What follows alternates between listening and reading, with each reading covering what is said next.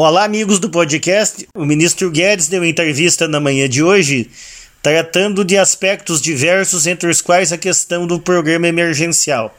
É, ele fala na, na, retirada do auxílio emergencial, então, e no retorno, né, no retorno do Bolsa Família, que é a versão clássica de programa de transferência de renda, reconhecendo que existem mais possibilidades e que é uma escolha política e que poderá ser criado então o Renda Brasil ou um outro programa de renda básica ou continuar com o mesmo nome de Bolsa Família que existia antes.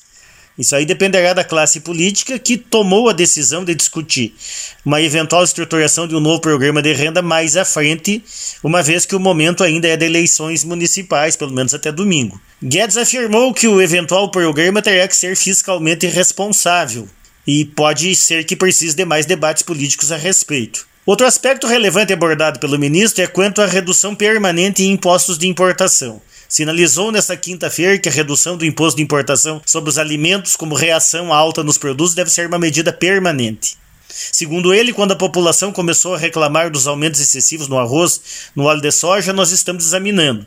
Agimos rápido no arroz e estamos examinando toda a pauta de alimentação para eliminar impostos de importação, afirmou ele. Nós vamos continuar com impostos reduzidos porque o nosso objetivo era justamente reduzir as tarifas e ir abrindo a economia brasileira, acrescentou ainda. Quanto ao PIB de 2021, o ministro manifestou-se otimista. Estimou que o PIB poderá subir até 4% no próximo ano e reiterou que a retomada no pós-crise está surpreendendo, citando inclusive uma arrecadação extraordinária neste mês. O Brasil deve voltar a ter crescimento para 3, 3,5%, podendo chegar até 4%, afirmou ele. E o Boletim Focus, recentemente, né, elaborado pelo Banco Central, com base em consultas a uma centena de economistas, a perspectiva de alta do PIB é 3,31% para o ano que vem. Mas oficialmente o Ministério da Economia prevê avanço de 3,2% para as atividades econômicas de 2021. Como se vê, a visão é, a visão é otimista.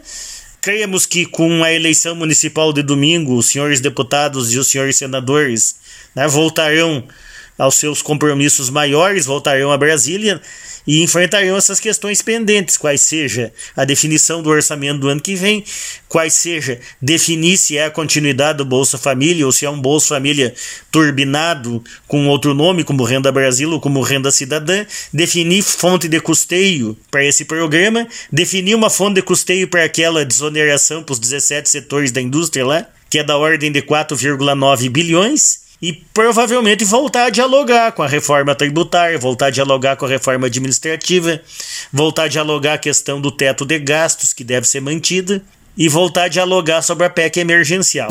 O mercado aguarda sinalizações que vêm de Brasília.